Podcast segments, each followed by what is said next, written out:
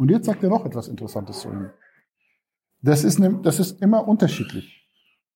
Das ist mal, mal sagt es ein Prophet und mal sagt es ein Prophet nicht. Aber hier sagt es nur schon relativ am Anfang ganz klar zu ihnen, was sagt er? Und ich sage nicht zu euch, Gottes Schätze sind bei mir. Noch sage ich, ich kenne die Wirklichkeit, die jenseits der Reichweite der menschlichen Wahrnehmung ist. Noch sage ich, siehe, ich bin ein Engel. Noch sage ich von jenen, die in euren Augen verächtlich sind, Gott wird ihnen niemals etwas Gutes gewähren, denn Gott ist dessen völlig gewahr, was in ihren Herzen ist.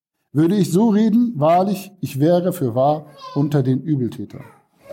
Also er fasst nochmal zusammen, er sagt noch eine Sache. Er sagt, wenn ihr mir folgt, heißt es auch nicht, dass ihr irgendwas, dass ihr irgendwie was von Gottes Schätze in dieser Welt bekommt. Also ich verspreche euch auch nichts.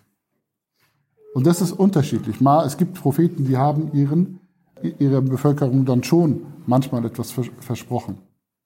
Aber grundsätzlich geht es jetzt nur, wirklich nur rein um die Botschaft. Und rein um den Gedanken, den er vermitteln will, das, was ihr tut, andere Götter außer Allah zu nehmen, etwas anderes anzubeten außer Allah, der die Wahrheit ist, der die Gerechtigkeit ist, der die Barmherzigkeit ist und so, weiter und so weiter. Und sich ja damit auch hinzugeben und anzubeten. Nicht nur abstrakt Allah, sondern man betet die Barmherzigkeit an, also muss man auch barmherzig sein. Man betet die Gerechtigkeit an, muss man auch gerecht sein. Also in dieser, in dieser Anbetung ist nicht eine Objektanbetung, sondern in dieser Anbetung Allahs ist ein aktives Tun von uns verlangt.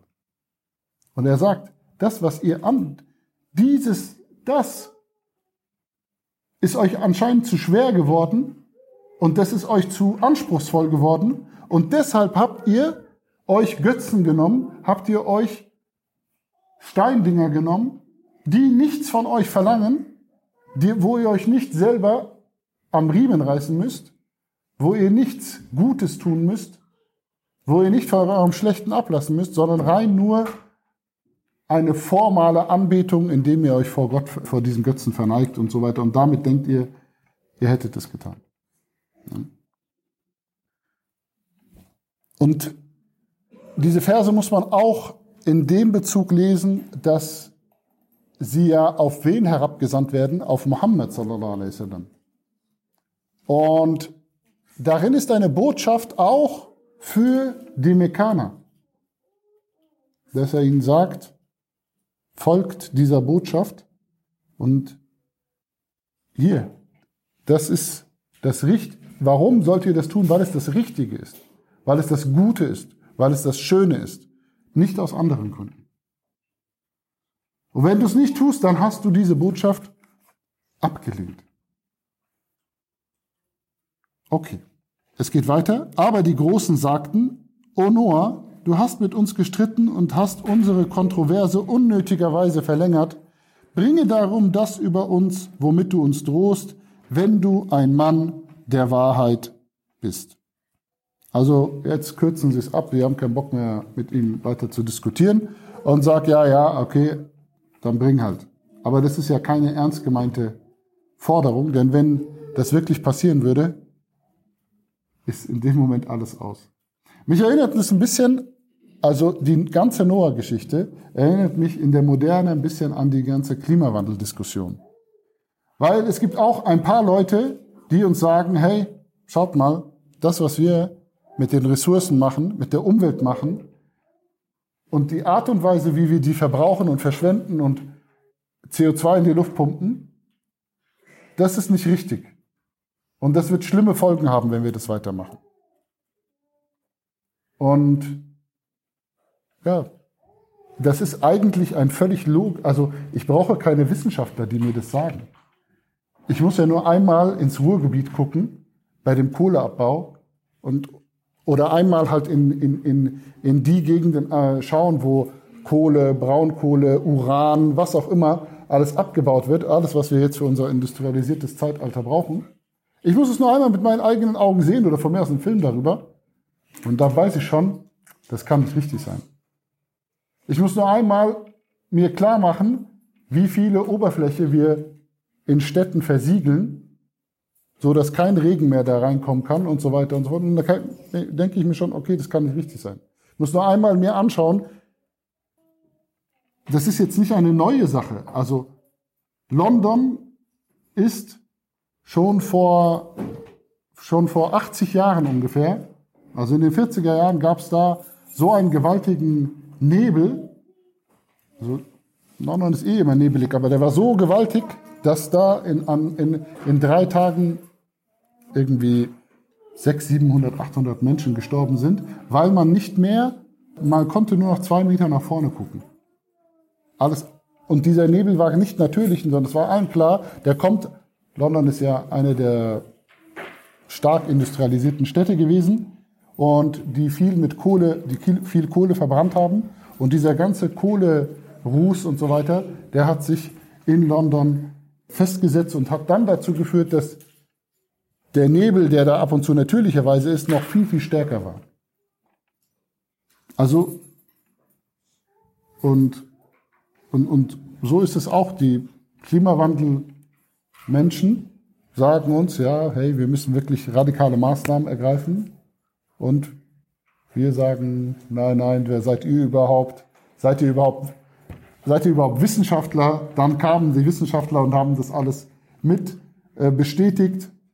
Und jetzt ist man mittlerweile schon so weit, dass man halt andere Wissenschaftler bezahlt, um die ursprünglichen Wissenschaftler zu diskreditieren und so weiter und so. Das ist ein Kampf, der da hin und her geht. Und manchmal hört man tatsächlich von Leuten sagen, ja, dann ist halt die Nordsee an, an München dran, ist doch nicht so schlimm. Ist doch cool. Da haben wir doch ein bisschen Mittelmeer-Feeling hier in Europa und so. Aber das ist ja wirklich nicht ernst gemeint eigentlich. Und so ist es hier auch. Ja. Er antwortete, nur Gott kann es über euch bringen, wenn er es so will, und ihr werdet ihm nicht entgehen, denn mein Rat wird euch nicht nutzen, so sehr ich auch wünsche, euch guten Rat zu geben. Wenn es Gottes Wille sein sollte, dass ihr in schlimmen Irrtum verloren bleiben werdet, er ist euer Erhalter und zu ihm müsst ihr zurückkehren. Behaupten etwa einige, das ist jetzt ein kurzer Einschub, dann geht's weiter, Mohammed hätte diese Geschichte erfunden. Sag, o Prophet, wenn ich sie erfunden habe, sei diese Sünde auf mir, aber fern sei es von mir, die Sünde zu begehen, derer ihr schuldig seid. Und jetzt geht's wieder weiter mit Nuh.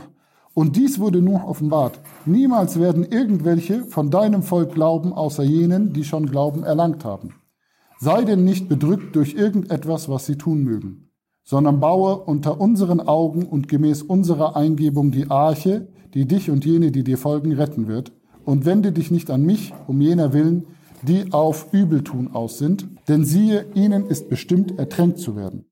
Und so machte Noah sich daran, die Arche zu bauen, und jedes Mal, wenn die Großen seines Volkes an ihm vorbeikamen, spotteten sie über ihn.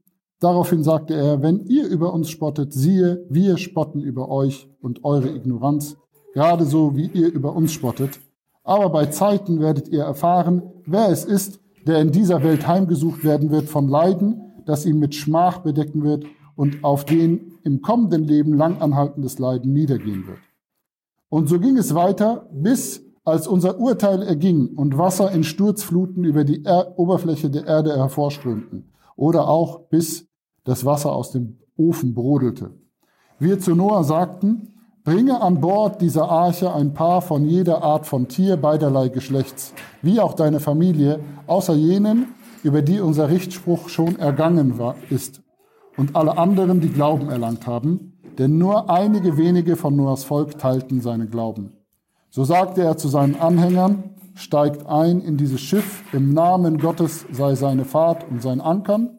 Siehe, mein Erhalter ist für wahr vielvergebend ein Gnadenspender und es trieb dahin mit ihnen in Wellen, die wie Berge waren. In diesem Moment rief Noah aus zu seinem Sohn von sich, der sich ferngehalten hatte von den anderen, O mein lieber Sohn, steige ein mit uns und bleibe nicht bei jenen, welche die Wahrheit leugnen. Aber der Sohn antwortete, ich werde mich zu einem Berg begeben, der mich vor den Wassern schützt. Noah sagte, heute gibt es keinen Schutz für irgendjemanden vor Gottes Urteil, außer für jene, die seine Barmherzigkeit verdient haben. Und eine Welle erhob sich zwischen ihnen und der Sohn war unter jenen, die ertränkt wurden. Und das Wort wurde gesprochen, O Erde, verschlinge dein Wasser und O Himmel, beende dein Regen. Und die Wasser sanken in die Erde und der Wille Gottes war geschehen und die Arche kam auf den Berg Judi zum Halten und das Wort wurde gesprochen, hinweg mit diesen Leuten, die Übles tun. Und Noah rief aus zu seinem Erhalter und sagte, O mein Erhalter, wahrlich, mein Sohn gehört zu meiner Familie und wahrlich, dein Versprechen wird immer wahr und du bist der gerechteste aller Richter. Gott antwortete, O Noah, siehe, er gehörte nicht zu deiner Familie. Denn wahrlich, er war nicht rechtschaffen in seinem Verhalten und du sollst mich nicht um etwas bitten, wovon du kein Wissen haben kannst. Also siehe, ermahne ich dich, damit du nicht einer von jenen wirst, die ungewahr sind dessen, was recht ist. Noah sagte, o mein Erhalter, wahrlich, ich suche Zuflucht bei dir davor, jemals wieder dich um etwas zu bitten, wovon ich kein Wissen haben kann. Denn wenn du mir nicht Vergebung gewährst und deine Barmherzigkeit erteilst, werde ich unter den Verlorenen sein. Daraufhin wurde das Wort gesprochen, O Noah, steige aus in Frieden von uns und mit unseren Segnungen über dich und über die Leute, die mit dir sind und die Rechtschaffenen, die von dir abstammen werden und von jenen, die, oh, der Rest? Okay, also den, damit ist, die, damit ist äh, Surah Tod beendet. Ich habe jetzt den Rest des Verses anscheinend nicht mehr hier hineingebracht. Okay, aber jetzt ist eine sehr gute Zusammenfassung der gesamten Geschichte Nusa a.s.